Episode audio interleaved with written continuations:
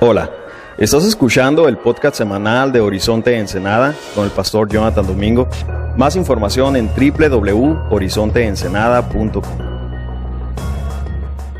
En Hechos vamos a regresar al capítulo 1, versículo 6 y voy a, empezar en oración.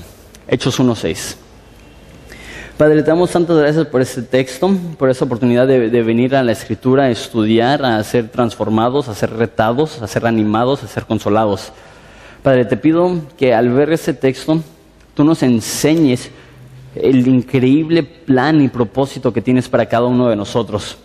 Padre, que tú no tienes hijos de primera e hijos de segunda, que tú no tienes hijos que deseas usar, hijos que no deseas usar, que tú no tienes personas que deseas como titulares y personas que deseas que sean como banca, pero que tú deseas que todos tus hijos sean usados por ti para alcanzar este mundo que te necesita y glorificarte a ti y reflejar el reino de Dios a este mundo. Padre, te pido que me des sabiduría para utilizar las palabras correctas. Padre, en este estudio tan importante para la vida de cada cristiano. Y es en tu nombre bello que pedimos esto. Amén. Eh, he enseñado el libro de Hechos varias veces eh, en, el Instituto Bíblico, Escuela Ministerio y ese tipo de cosas. Pero cuando preparo para enseñar un domingo es un poco diferente porque obviamente para la, la, escuela ministerio o instituto bíblico estoy viendo el texto a través del filtro que, de alguien que ya sabe cosas básicas y que necesita ser más retado o a lo mejor necesita ver el pasaje de una forma diferente. Pero cuando estoy leyendo el pasaje para enseñarlo aquí, eh, estoy intentando ver el pasaje por los ojos o a través del filtro de alguien que no conoce la Biblia, de alguien que no conoce a Dios, de alguien que no, ha leído la Biblia. ¿Y, ¿Y, qué preguntas estaría haciendo? ¿Qué dudas tendría? ¿Qué necesita ser explicado? Y muchas veces leemos la Biblia y los que tenemos tiempo de cristianos la hemos leído tanto, particular pasajes como eso, que, que, es como anestesia, que nos duerme, que ya no sentimos realmente el peso del pasaje. Y ese es uno de esos textos que realmente transforma toda la vida cristiana. Es, es totalmente importante y necesario entender este mensaje acerca de lo que significa ser llenos con el Espíritu Santo. Y para empezar, me contaron un chiste padrísimo. Eh, vengo de la Ciudad de México, me contaron un chiste padrísimo y tiene que ver con el estudio. Pero siento que si lo cuento mal me van a estar viendo así con ojos de qué chafa, Jonathan. Entonces, voy a contar el chiste con la condición de que, aunque no le entiendan, se rían. ¿Les parece? ¿Sí? Sí. Ok. Había una persona que, me da risa cuando cuento chistes. Casi no cuento chistes del púlpito. Normalmente nada más tengo ocurrencias y ese tipo de cosas. Pero había una persona que tenía un pickup, una camioneta, y atrás tenía 10 palmeras. ¿Se lo saben? Ok, no se lo cuenten al otro. Entonces, tenía 10 palmeras atrás de su pickup, iba a entregar un pedido. Entonces iba a, a 1100 kilómetros por hora, porque iba tarde para el pedido. De repente en una curva pierde el control y se le voltea su camioneta, su pickup, y salen volando las palmeras. Y, este, y rueda el pickup y se queda de lado, no boca abajo, de lado.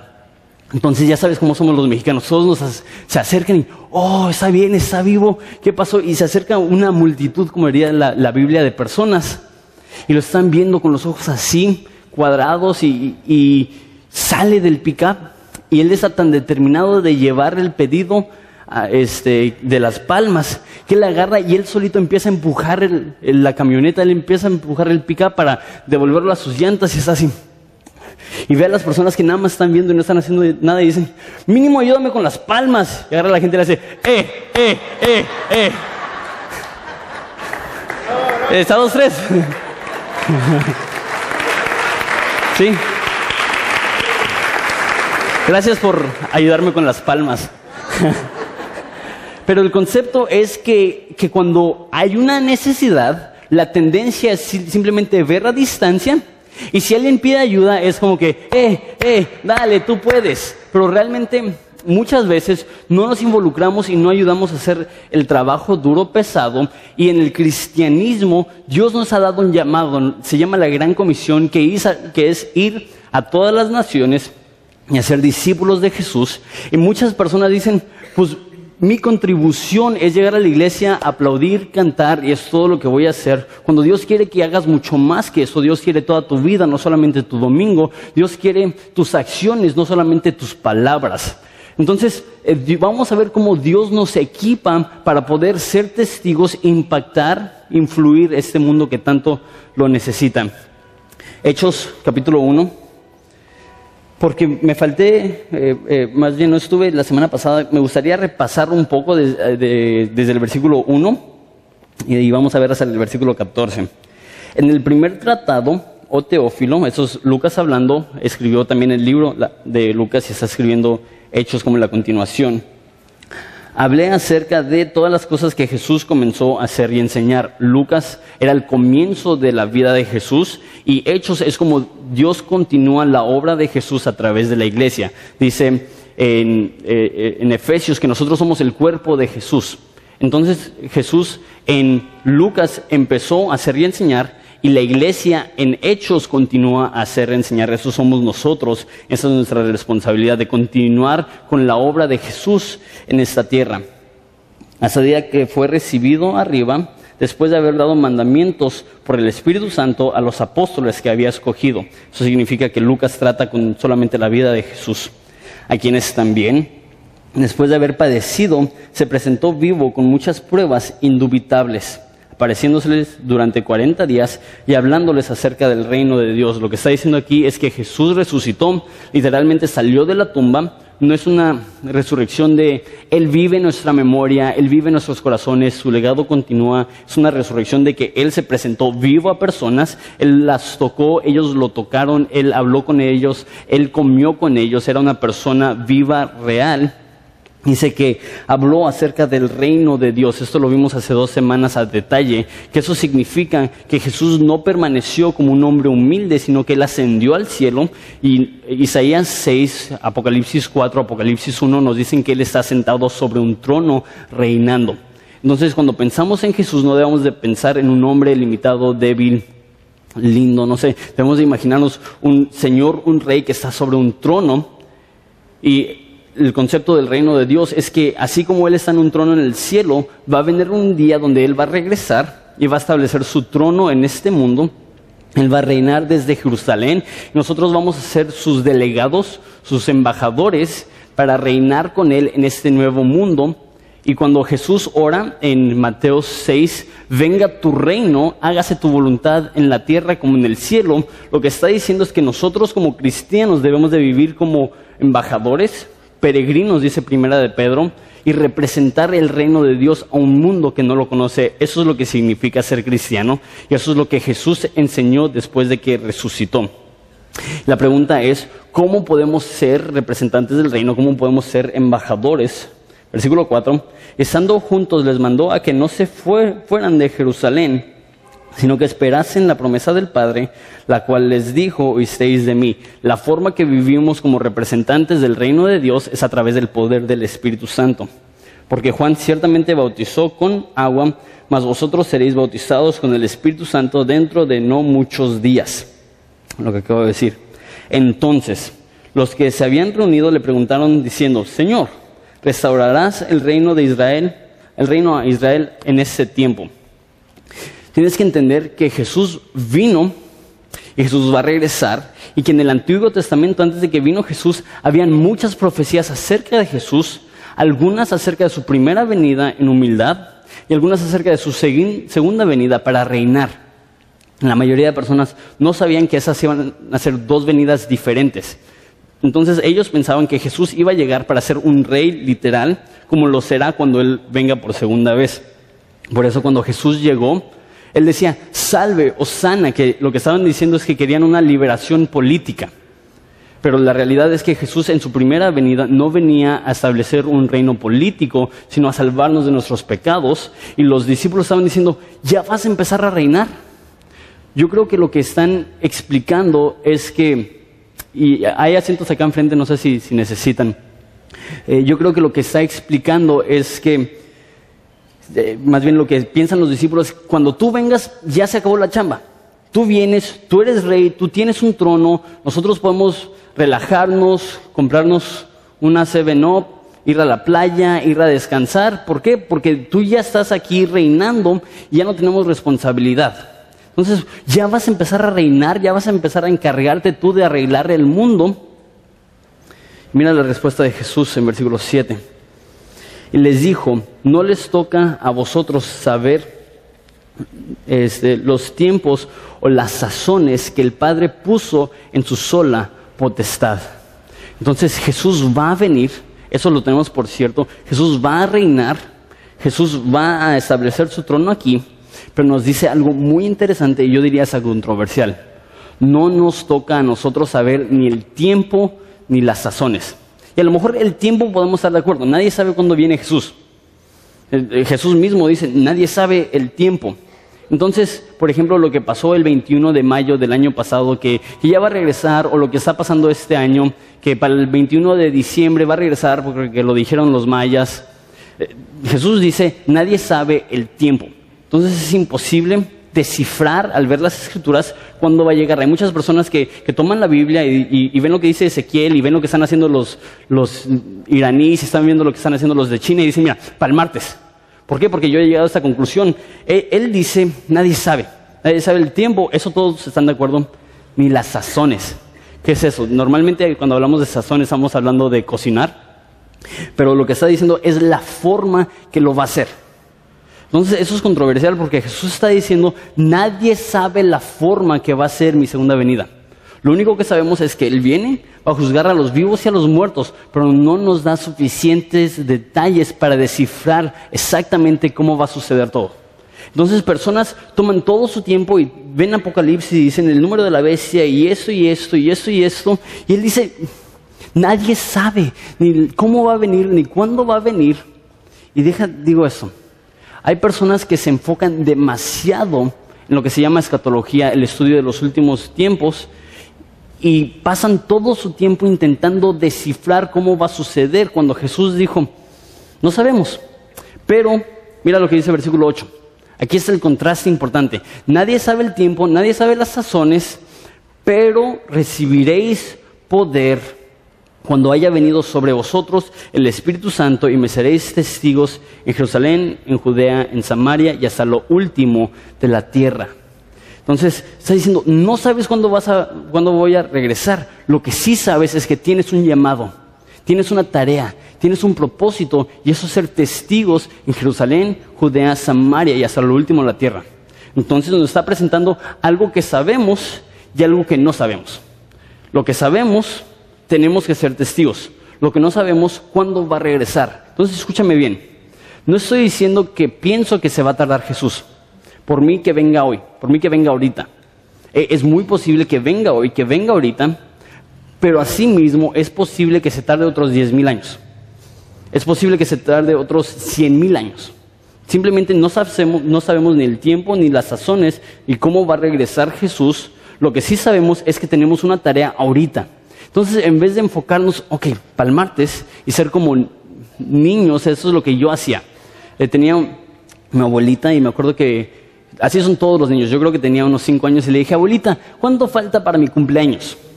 Y me dijo, tres meses. Yo no entendía la palabra meses, pero entendía la palabra tres. Y tres es un número pequeño.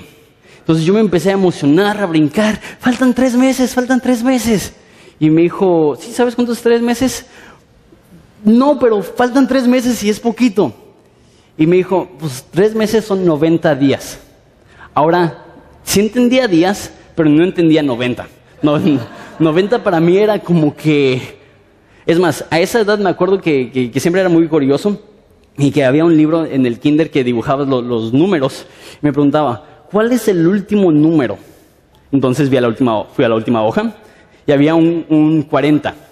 Me acuerdo que llegué con mi abuelita, mi abuelita Irma, como metro cuarenta, súper chiquita, ojos eh, grises, bien linda, ancianita ya en ese entonces. Y le pregunté, más bien le dije, ya sé cuál es el último número. Dijo, ¿cuál es? No sé cómo se dice, pero es un 4 y un 0. Para mí era infinito. Luego cuando me explicó que 90 días era dos veces eso, más un poquito más, me quedé como que... Y muchas veces somos así. La Biblia dice, Dios viene pronto. Y decimos, sí, ¿verdad? Para el fin de semana que viene. Él dice, sí vengo pronto, pero no tu definición de pronto, porque sabemos que Él ha venido pronto por los últimos dos mil años. Entonces, si esperamos que Él regrese, que Él va a regresar como ladrón en la noche para rescatarnos de la ira venidera, eso sí lo creemos. pero no pasamos todo nuestro tiempo intentando descifrar y armar el rompecabezas que solo Dios puede armar. Entonces, ¿en qué gastamos nuestro tiempo si ya, si ya no podemos ir a la, librería y comprar libros de los últimos días y enfocarnos demasiado en eso? ¿Qué hacemos? Él dice, ¿ves tus vecinos? ¿Ves tu ciudad? ¿Ves tu país? ¿Ves tu planeta? Necesitan conocerme. Entonces, en vez de pasar todo nuestro tiempo descifrando eso, pasamos nuestro tiempo más bien impactando. Dice, pero recibirás poder. ¿Qué es poder? Eh, de hecho, la palabra en el original es, muy interesante, muy importante entender. Eh, en el griego es dunamis, que es de donde se deriva en el español dinámico o dinamita. Entonces, este poder es algo extremo, es algo grande, es algo impresionante. Eh, me acuerdo la primera vez que enseñé esto, me subí al YouTube y puse explosión de dinamita. Y había como una bodega, lo llenaron de dinamita, lo explotaron y un segundo había una bodega, el otro segundo habían palillos, astillitas. Entonces lo que está diciendo es que cuando desciende el poder del Espíritu Santo es algo obvio. No te quedas preguntando, me pregunto si soy lleno, me pregunto, es como preguntar, ¿explotó o no la dinamita? Pues la pregunta es, ¿sigue igual? No ha explotado. ¿Está totalmente diferente? Sí ha explotado. Entonces deja explico un poco, no, quiero ser demasiado académico, pero siento la verdad que eso es muy importante entender. Lo expliqué brevemente hace dos semanas, que hay tres tipos de relaciones que el Espíritu Santo tiene con el mundo. La primera es que está con todos con el anhelo y el deseo de salvarlos. Dice Juan 16 que Él redarguye al mundo y los convence de pecado, de justicia y de juicio. Entonces el Espíritu Santo ah, está contigo diciéndote, no hagas eso, busca a Jesús. Desde que naciste, no hagas eso, arrepiéntete. Pero también es lo que llamamos, y vimos hace como un mes, que es eh, regeneración que el Espíritu Santo entra dentro de nosotros y nos transforma. Somos nuevas criaturas. Dice 1 Corintios que nuestro cuerpo es el templo del Espíritu Santo, que hemos sido transformados, que hemos sido trasladados del reino de tinieblas al reino de su luz admirable, que estábamos muertos y ahora estamos vivos. Esto pasa cuando, cuando el Espíritu Santo está dentro de nosotros. Pero la mayoría de personas llegan hasta ahí. Dios quiere que seas salvo, Dios quiere que seas transformado, pero no incluyen la última, que es cuando Él venga sobre vosotros, seremos testigos. Entonces, una es para salvación, otra es para transformación y uno es para impactar. El poder del Espíritu Santo es para que tú tengas la capacidad divina y sobrenatural de impactar a los que están a tu alrededor.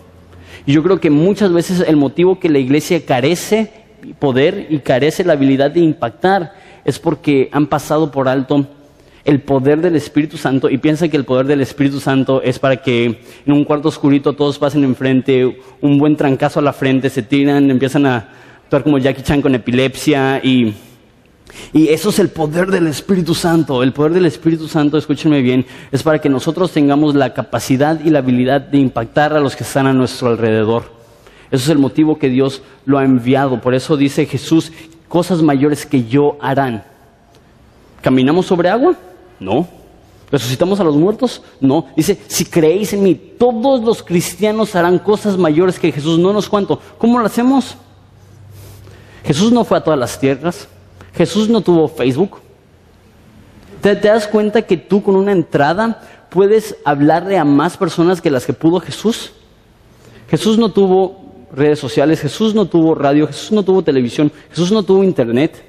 Tú tienes la habilidad dada de Dios para impactar a los demás a tu alrededor. Esto es el propósito del Espíritu Santo.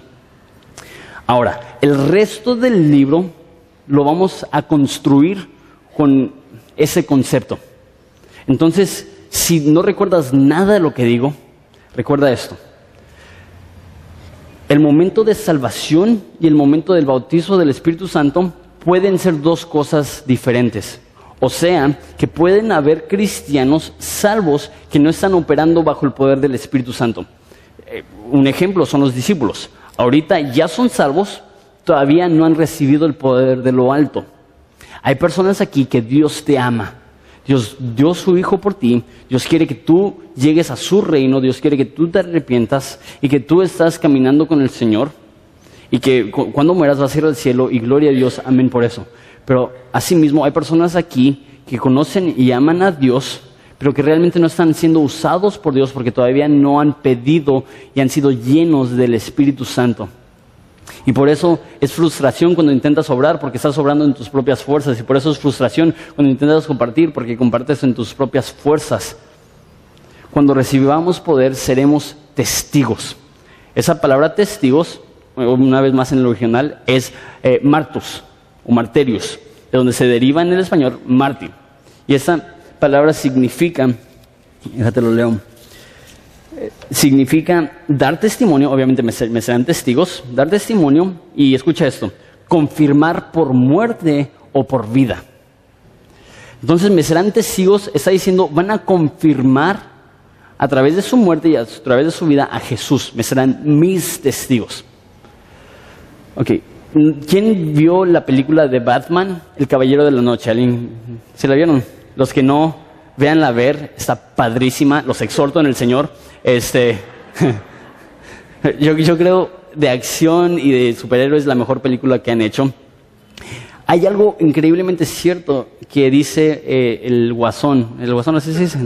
Eh, sí, sí, eh, este, que la verdad es, lo actúa Heath Ledger y hace un trabajo excelente, bien siniestro y está en una cárcel y tiene un policía que está ahí y le dice el Guasón al policía, ¿sabes qué?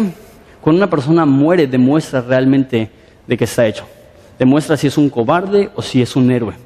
Y le dice, ¿quieres saber cuáles de tus amigos eran cobardes? Diciendo, yo he matado a varios de tus amigos y yo he visto, eh, los he visto en sus últimos momentos. Aunque es una película, no tiene nada que ver con el Evangelio, el cristianismo, eso es cierto.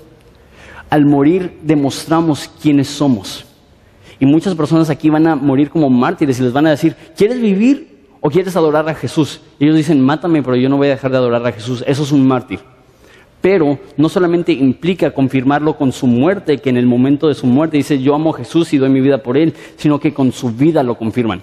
Que personas ven la forma que viven y dicen, él está testificando al hecho que Dios está vivo, que Dios los transformó y que Dios está impactando al mundo a través de ellos.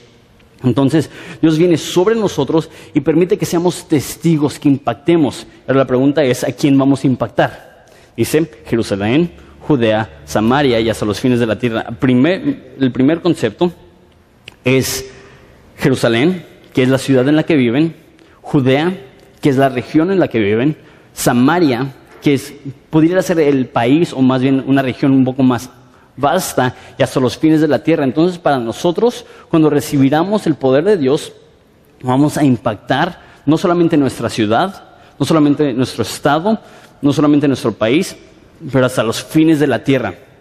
A lo mejor tú preguntas, ¿cómo puedo hacer yo eso? Tengo, tengo, tengo, me cuesta trabajo nada más impactar a mi familia. ¿Cuánto más mi país? Necesitamos urgentemente ser llenos del Espíritu Santo. Ahora, el impacto va a ser de una o dos formas. Déjalo explico de esa forma. Tipo Billy Graham o tipo el hermano Lorenzo. ¿Cuántos han escuchado del hermano Lorenzo? Levanten la mano. ¿Cuántos han escuchado de Billy Graham? Levanten la mano. Que la mayoría de ustedes, mínimo los que están despiertos. Este, Billy Graham está impactando a miles de millones de personas a diario. ¿Por qué? Porque está lleno del Espíritu Santo. Y hay personas aquí que van a ser así que si a ti te sacan de tu ciudad, tu ciudad lo va a sentir, que si te sacan de tu estado, tu estado lo va a sentir, que si te sacan de tu país, tu país va a resentir el hecho que tú no estás. Pero no todos vamos a tener ese tipo de impacto. El hermano este, eh, Lorenzo eh, trabajaba en un monasterio lavando platos. muy poca gente con ese trabajo diría, ese es el llamado de Dios sobre mi vida salvo me salvó. No, es, ah, no, eso es de, de, ropa sucia, ¿no? Este, pero estaba lavando trastes y tenía tanta intimidad y comunión con Dios que él escribió cartas a amigos que estaban en depresión o que estaban batallando para orar. Y esas cartas existen hoy en día y han sido leídas por millones de personas y es un libro, uno de los libros que más ha impactado mi vida. Ahora, hubieras visto su vida cuando él vivió, él vivió hace 500 años y te hubieras preguntado, ¿está llevando impacto? Dirías, no. Lo ves ahorita y, dirías, ¿está llevando impacto? La respuesta sería, sí, ha impactado millones. Es similar, vamos a ver en Hechos, la vida de Esteban. Esteban lo asesinaron como un joven y nadie de los que le predicó se convirtieron. Es fácil decir, pues, pues, ¿para qué? ¿Para qué murió entonces? ¿Cuántos de nosotros hemos sido animados por la historia de Esteban? Y si no lo ha sido, lo serás en unos cuantos meses cuando lleguemos. Dios quiere usarte para impactar el mundo. A lo mejor no va a ser algo enorme que todos digan, si yo lo conozco. Pero que todos van a decir, a lo mejor algún día aquí en Ensenada, sabes que Ensenada es diferente por la vida de esa persona. ¿Por qué? Porque vivió una vida llena del poder del Espíritu Santo no solamente Ensenada, queremos impactar los fines de la tierra, por eso estamos plantando iglesias, por eso vamos a mandar a Alex a La Paz a plantar una iglesia, por eso queremos apoyar a los misioneros que estamos apoyando, ¿por qué? Porque entendemos que una iglesia bíblica no solamente está interesada en Jerusalén, sino hasta los fines de la tierra. Pero déjate de una aplicación un poco más enfocada en ti. Dice, me serán testigos en Jerusalén, perdón, Jerusalén, Judea, Samaria y hasta los fines de la tierra. Esto para ti probablemente aplica mejor que podrás impactar tu familia, tus vecinos, tu colonia y tu ciudad. Que la obra del Espíritu Santo va a empezar en tu familia. Que tú seas un buen esposo, que tú seas una buena esposa, que tú seas un buen hijo y que a través de la llenura del Espíritu Santo tú puedas impactar empezando en tu hogar, con tu familia. Versículo 9. Una cosa más que quiero decir antes del versículo 9. Una vez más, hay tanta superstición ligada a este concepto de tendrás poder que pensamos que es algo raro. Que, que, si tú tienes la unción de lo alto, tú vas a orar con una voz bien padre y, y, cuando oras vas a sudar y se te van a salir las venas de la frente y, y, personas van a decir, esa persona o está teniendo un paro cardíaco o tiene la unción a todo lo que da. Y, personas a veces piensan que, que, estar lleno del Espíritu Santo es algo como un super saiyajin, que, de repente te, empieza a brillar hasta el cabello y, y, que es algo raro. No, no, no. E, eso no lo vemos en la Biblia. Lo que vemos es que impactan, que aman, que transforman. Ahora sí, versículo 9. Esto es lo último que le dice Jesús a sus discípulos. Y versículo 9, habiendo dicho estas cosas, viéndolo ellos, esto es increíble fue alzado.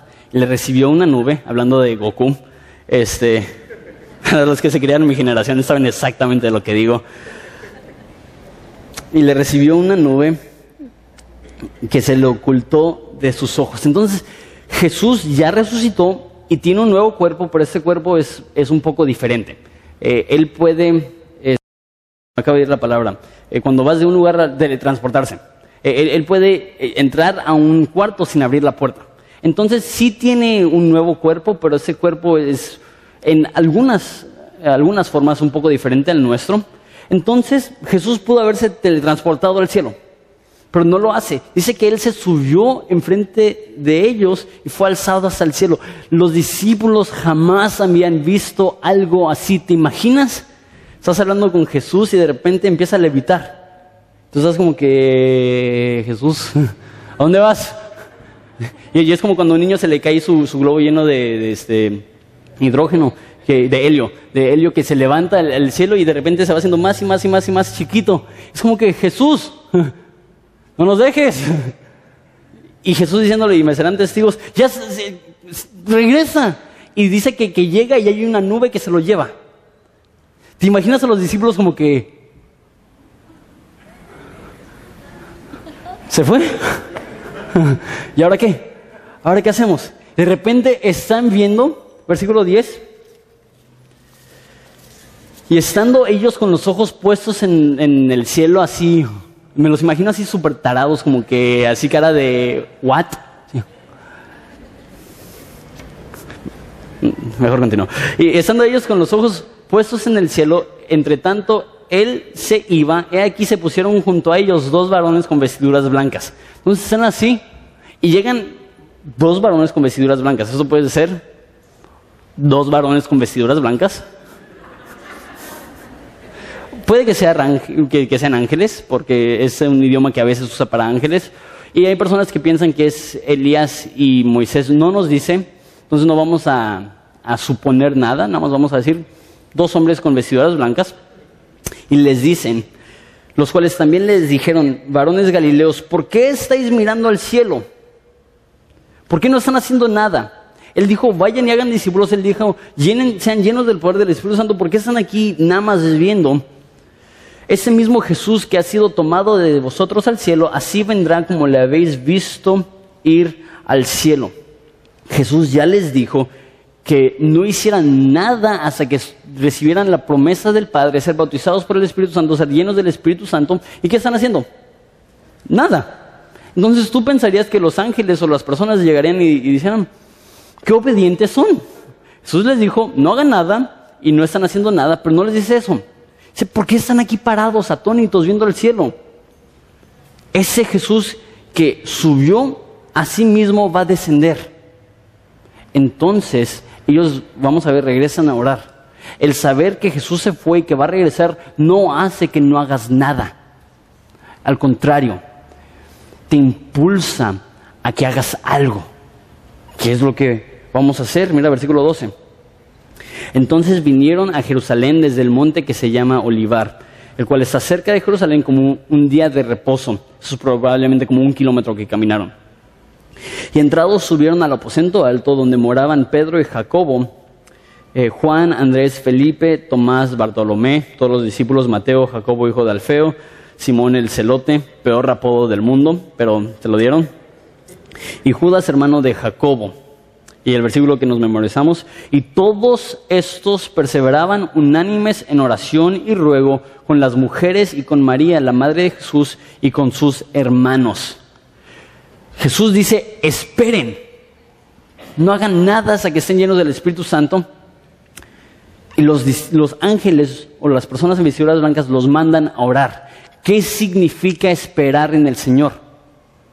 Perseverar en oración y ruego. No es algo pasivo. Muchas veces, y eso probablemente lo vi más cuando fui a la escuela de evangelismo y había personas que querían ser misioneros, y les preguntaba, ¿sí quieres ir? Y dice, sí, estoy esperando en el Señor. ¿Qué estás haciendo? Nada. Entonces es como que la excusa de todas las personas que no están haciendo nada, pues, estoy esperando en el Señor. Esperar en el Señor no es algo pasivo, es algo activo. Mira la palabra que usa, perseveraron. Eso, ¿Y cuánto tiempo perseveraron? Vamos a ver la semana que viene que siete días estuvieron orando unánime. Eso significa que tenían una petición. Padre, llénanos del Espíritu Santo, trae la promesa del Padre. No podemos salir hasta que lo tengamos perseveraron en oración y ruego, que estaban suplicando, Dios, no podemos sin esto, Dios, no podemos sin eso. No tenían mil peticiones, no era Dios te pido por los pobres en Haití, Dios te pido por los pobres en África, Dios te pido por la iglesia en India, todo eso es bueno, pero ellos estaban unánimes, tenían un corazón, tenían una petición, Dios que venga el Espíritu Santo por siete días. Piensa en nuestras reuniones de oración. ¿Qué tan diferentes son que estas? Normalmente nuestras reuniones de oración es cada quien ora una vez y ya que todos son una vez es ese momento incómodo que es como que... Y amén. Y nos vamos siete días encerrados orando, pidiendo la misma cosa y me pregunto, me pregunto si el motivo que como iglesia batallamos para impactar es porque no tenemos ese tipo de súplica por el Espíritu Santo. A lo mejor por eso no nos los ha dado, porque dice en Santiago que no tenemos porque no hemos pedido. ¿Cuántos de nosotros ni siquiera hemos pedido el Espíritu Santo? ¿Cuántos de nosotros tenemos meses, años sin ni siquiera considerar el concepto del Espíritu Santo? Ahora, él les va. Horizonte está lleno de nuevos creyentes. Horizonte está lleno de gente que esa es la primera vez que lo escuchan. Entonces no digas, rayos, qué malo soy. Di, hay que aprovechar la oportunidad. Hay que orar, porque sin ese poder no vamos a impactar nuestra ciudad. Sin ese poder vamos a ser incapaces de impactar siquiera nuestra colonia, mucho menos el mundo en el cual vivimos. Entonces, esto va a ser incómodo para muchos de ustedes. Si tú no eres cristiano, no lo tienes que hacer, pero si tú llevas un día de cristiano, te pido que lo hagas. Vamos a ponernos de pie. Y, les advierto una vez más, va a ser incómodo. Vamos a ponernos de pie. Encuentra un grupo de tres personas que estén ahí a tu alrededor, no busques a las personas que ya conoces, que estén ahí a tu alrededor y pidan nada más tres minutos, como una iglesia, como un conjunto, Dios que descienda el poder del Espíritu Santo sobre nosotros para poder impactar al mundo. Entonces, este, ustedes oren y cuando yo ore podemos concluir. Padre, te pedimos que, que mandes el Espíritu Santo. Te pido por los que están aquí que son nuevos creyentes, Padre, que tienen poco tiempo de conocerte, poco tiempo de caminar contigo, poco tiempo de amarte. Que tú los llenes del Espíritu Santo, de ese poder que hemos hablado hoy, para que, puedas, para que puedan impactar la ensenada. Te pido que no sean espectadores como el chiste del principio, que nos ayuden con las palmas, sino que entreguen sus vidas. Padre, te pedimos por los que están aquí, que ya tienen tiempo como cristianos, pero jamás habían considerado ese concepto de ser llenos del Espíritu Santo. Padre, te pido que tú derrames tu Espíritu Santo sobre ellos una vez más, para que no seamos personas sin propósito, sin uso, pero que seamos personas que seamos usadas por ti para traer luz en tinieblas, para hacer sal donde no lo hay, para poder impactar a aquellos que están espiritualmente muertos y traerles vida a través del poder del Espíritu Santo, a través de tu obra en la cruz por ellos. Te pido por los que están aquí y han sido fieles siervos tuyos que han operado bajo la unción del Espíritu Santo. Te pido que tú les des de nuevo para continuar predicando tu palabra, para ser usados por ti, para ser de influencia a los demás, que puedan ver su vida las demás personas y que su vida confirme el hecho que tú estás vivo, que su vida confirme el hecho que tú reinas y que nosotros somos sujetos y estamos sujetos a tu reino. Te amamos Cristo, te damos tantas gracias por tu obra en nuestro lugar, por nuestros pecados, para nuestra salvación y para la gloria del Padre. Bendice a esta congregación que tú amas, que tú diste tu vida por ellos. En nombre de Jesús. Amén. Muy bien, los que se sentaron vamos a ponernos de pie y vamos a terminar en alabanza y vamos a, terminar este, dando de nuestras ofrendas y de nuestros diezmos.